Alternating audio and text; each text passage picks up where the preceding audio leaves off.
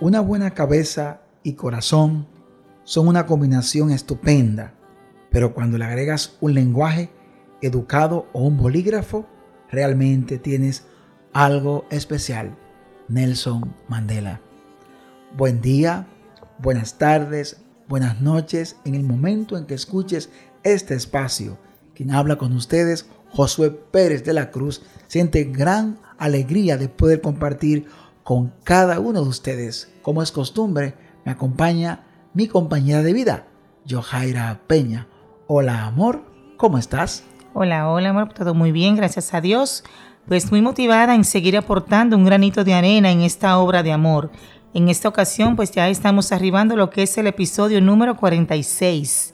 A Dios las gracias que nos permite llegar a este peldaño y gracias a nuestra audiencia por apoyarnos. Así es, reiteramos que ustedes forman parte de este proyecto. Es nuestra intención poder avanzar, poder seguir creciendo y mejorar.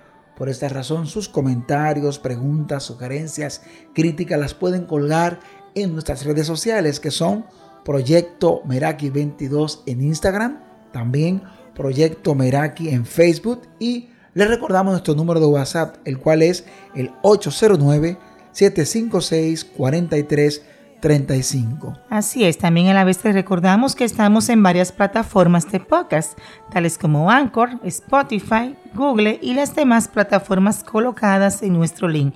Recuerden por favor inscribirse en las mismas y compartir entre sus contactos. Así es, queremos recordarle que el mes de agosto, que ya es la última semana, está ya eh, muriendo, desfalleciendo. Este mes de agosto hemos comentado que en muchos lugares del mundo, sobre todo hacia aquí, hacia el polo sur, que estamos en el verano, hay las escuelas, los colegios, algunas universidades, están en el verano, están de vacaciones y hemos tocado algunos tópicos prácticos de la vida familiar. Y queremos cerrar este ciclo pensando en lo que pronto va a arrancar, que es el nuevo año escolar en el caso de los niños o el nuevo semestre o cuatrimestre en aquellos que están en la educación superior. Hoy compartiremos de qué forma afrontar el arranque, el inicio de un nuevo periodo escolar educativo. Interesante tema. Entonces, desde este mismo instante, solicitamos unos minutos de tu apreciado tiempo. Garantizamos que será de gran ayuda para ti y toda tu familia. Así que quédate tranquilito, Ubica ese espacio preferido, escucha con cuidado, pues ya iniciamos este rinconcito especial, el cual hemos llamado Amor entre tres. nunca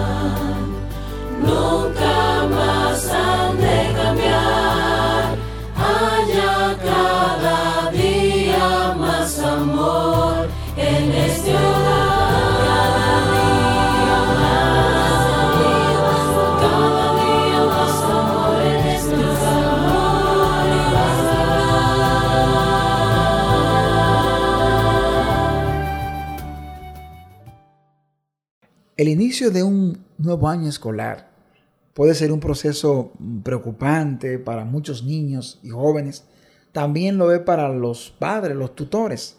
Lo mismo aplica a aquellos estudiantes, muchos de ellos que están escuchando este podcast, estudiantes universitarios, cuando arrancan un nuevo semestre, hay muchas expectativas, en ocasiones se genera ansiedad, en ocasiones mucho entusiasmo, en otras ocasiones apatía, en fin, hay un ambiente que rodea la mente del joven, del niño que va a iniciar un proyecto de educación. Es importante que a la hora de volver al, colegio, a la universidad, a la escuela, y después de esas largas vacaciones, algunos tal vez estuvieron en el interior del país, en otras ciudades, otros quizás trabajaron, pero hubo un, un cese de la actividad educativa. Estos cambios pueden afectarle desde el punto de vista psicológico y emocional, cuando cambian de rutina, pueden haber cambios que afecten a nuestros niños, a nuestros jóvenes y también a esos estudiantes de educación superior, pueden presentar algunas situaciones. Por esa razón, queremos abordar, queremos en esta ocasión, pues, tocar esos aspectos importantes, ¿verdad? Que puedan permitir a que los niños tengan un buen arranque y los padres que nos escuchan también puedan ser de soporte para que sus chicos tengan éxito en su jornada educativa. Lo mismo aplica a los estudiantes universitarios. Amor, ¿qué tenemos al respecto? ¿Cuáles son las sugerencias? ¿De qué manera o cuáles pasos hay que dar para tener un buen año escolar? Así es, vamos a tratar de ver pues algunas sugerencias, ¿verdad? Eh, para lo que es tener un nuevo año, como tú acabas de decir, a veces nos desconectamos, cuando entramos en ese proceso de vacaciones hacemos una desconexión mental de que ya acabó este ciclo, y llegaron las vacaciones, voy a conectar mi mente pues en ocio, en pasear y cuando regreso a este proceso pues se hace un poquito pues a veces difícil, creando lo que es ansiedad, muchas expectativas eh, a veces desánimo, otros con muchos ánimos.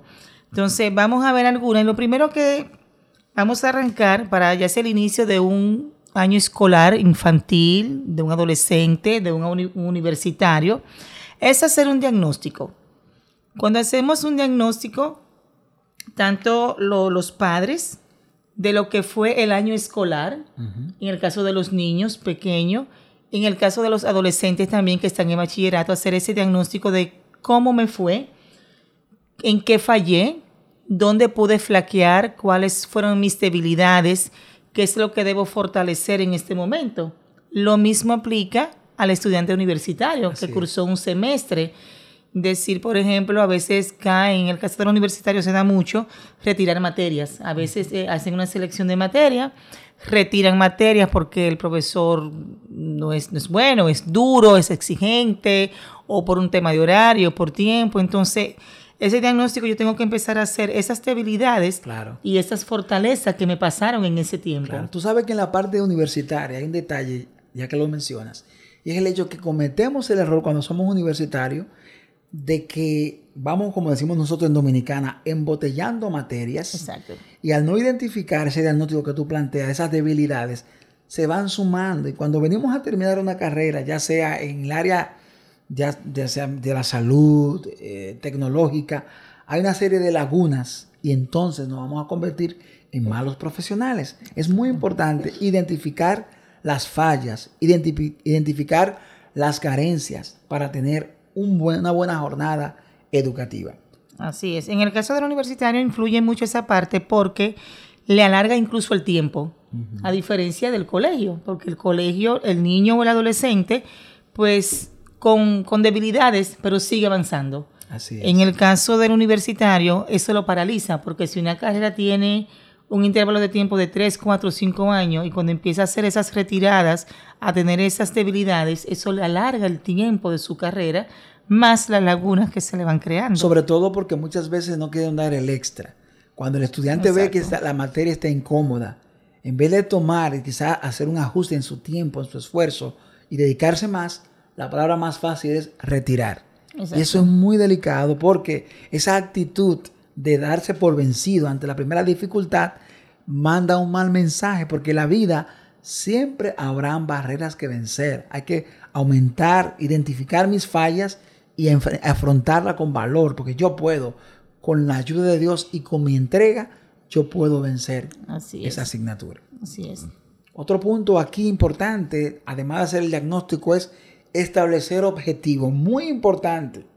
Muy importante en la parte inicial, en la parte de primaria, secundaria, se le debe preguntar al niño cuáles son sus expectativas, qué le gustaría aprender en este año, dónde quisiera profundizar, qué materia va a aportar más tiempo para él, que va, que va a concentrarse en ella, los retos que él tiene para ese año escolar. En el caso de los universitarios es muy importante que establezcan objetivos. Se ha dicho que el que no sabe para dónde va, ya llegó. Si usted, ya sea que esté en el área, en el caso nuestro que trabajamos en el área de la salud, es importante que usted se está formando como médico, está dando una asignatura, digamos, de ciencias morfológicas.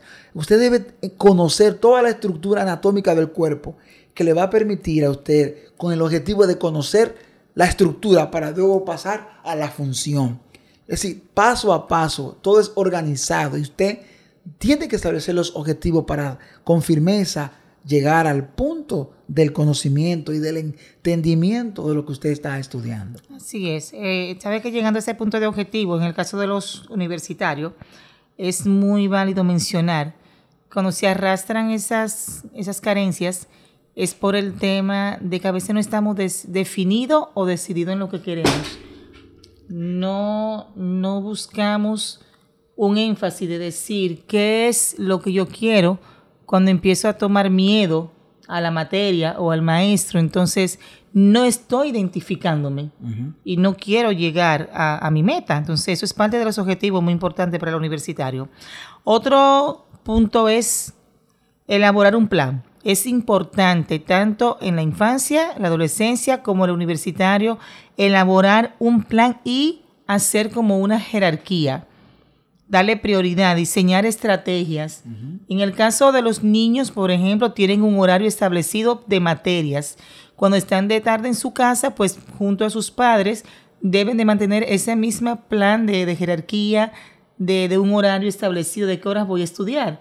Pero el universitario, ya que tiene una flexibilidad, se le hace incluso más difícil, porque quizás muchos trabajan o están en otras áreas. Entonces es más importante para el caso universitario crear un plan jerárquico de que si tomé tantas materias en este semestre, ¿cómo yo las voy a organizar dentro de un plan de labor particular que llevo o cualquier otra situación que tenga? y crear un propósito claro. claro. ¿Cómo yo voy a cursar mis materias? Elegí tantas materias en este semestre, ¿cómo las voy a distribuir? Tengo estos horarios, ¿qué tiempo le voy a dedicar a cada materia? ¿A qué hora llego a mi casa? ¿A qué hora estoy en la universidad? ¿Cómo yo voy a distribuir?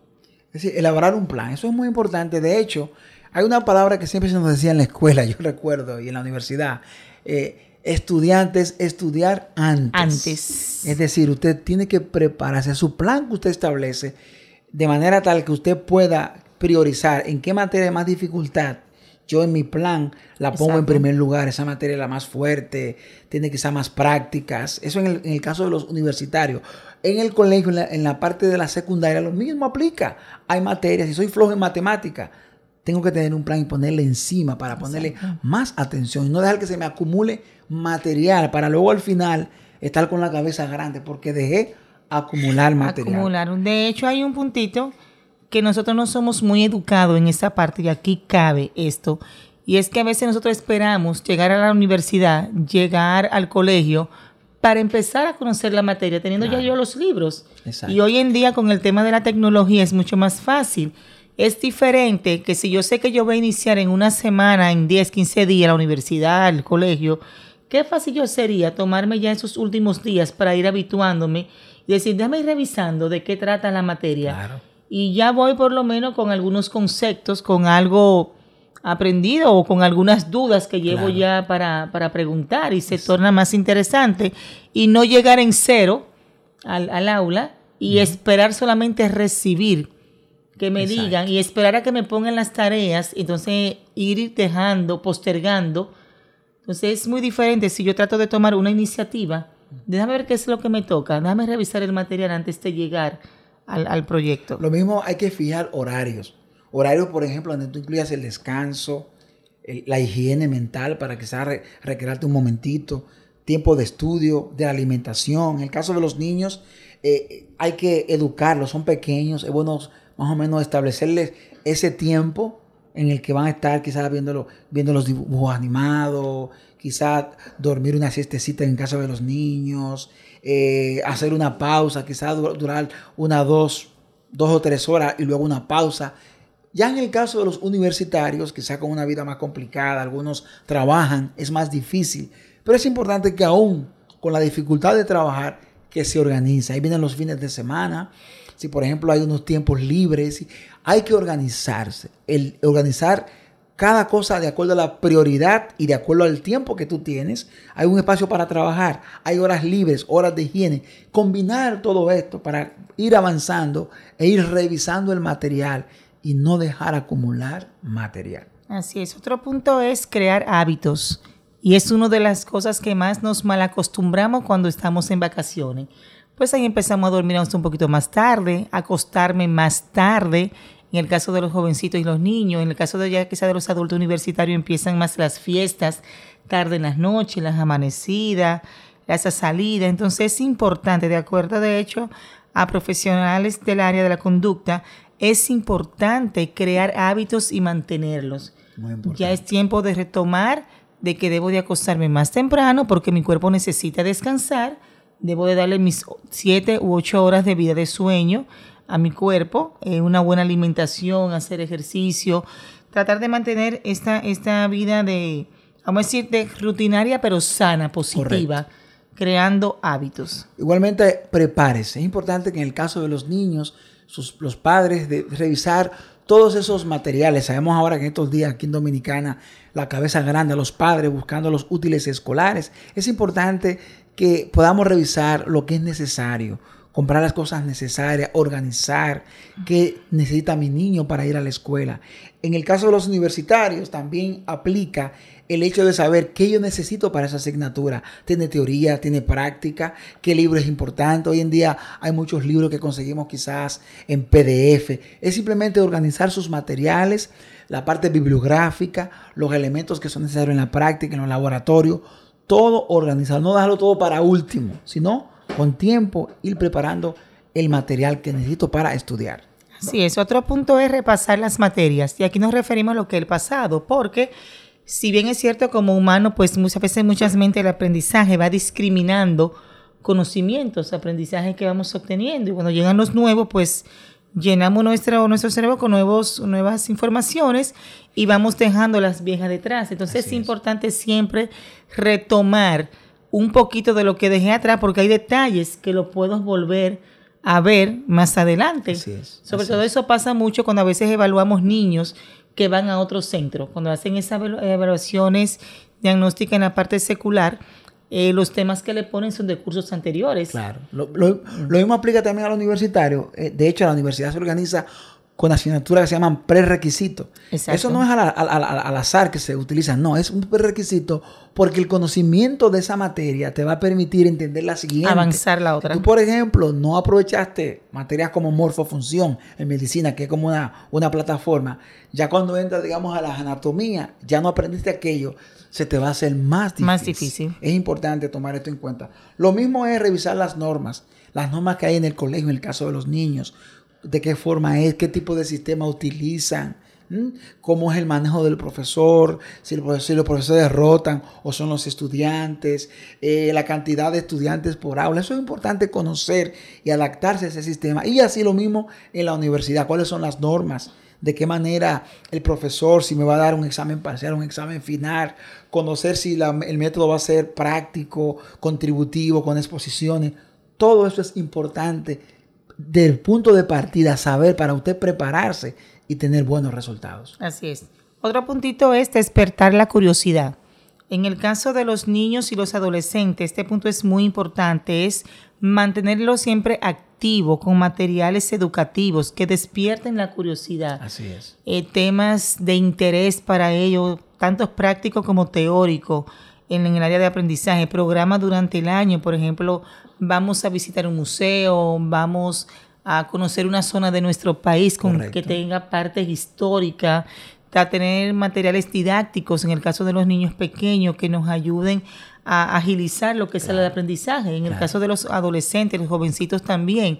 Siempre, aunque tienen mucha teoría, pero hay que tratar de mantenerlo entre lo que es una práctica y el aprendizaje teórico con audiovisuales eh, que les ayuden. Y supongo que pues por igual es para el universitario, porque no deja de ser un estudiante, aunque sea un adulto, pero no deja de ser un ser humano, un estudiante igual necesita refrescar tanto su mente como su visión en el área que se desempeña. Sabe que hay un, hay un concepto en, educación que se llama la metacognición, que es aprender a aprender, es decir, los métodos que usamos para, para estudiar.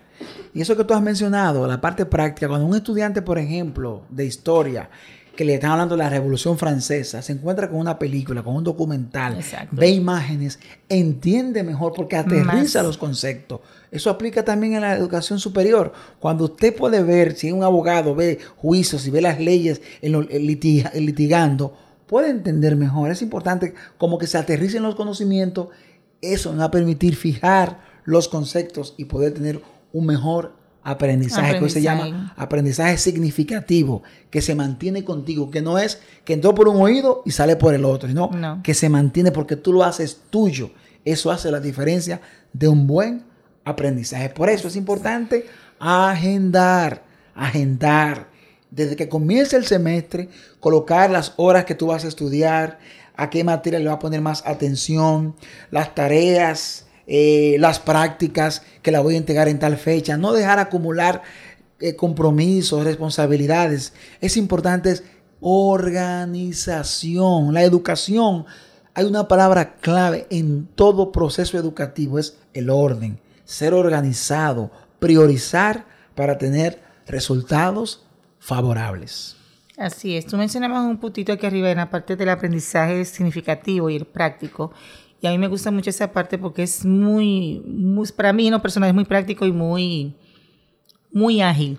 Por ejemplo, a veces si nos remontamos un poquito al pasado, siempre escuchamos en nuestros tiempos, los libros de ahora no son igual que los de antes. Cuando escuchamos la historia, por ejemplo, de Trujillo, para uno era aburrido, cansón, escuchar a una gente hablar del tiempo de Trujillo.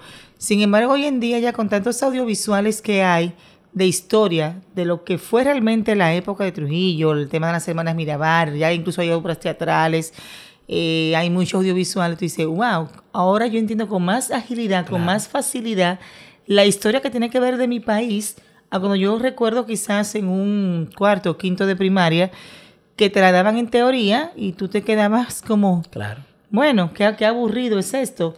Entonces, esa parte es muy, muy interesante.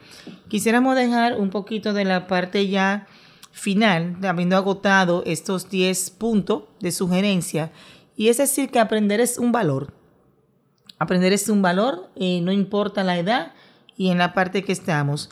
Vamos a fijar responsabilidades tanto en los niños, en los adolescentes, como en los estudiantes universitarios.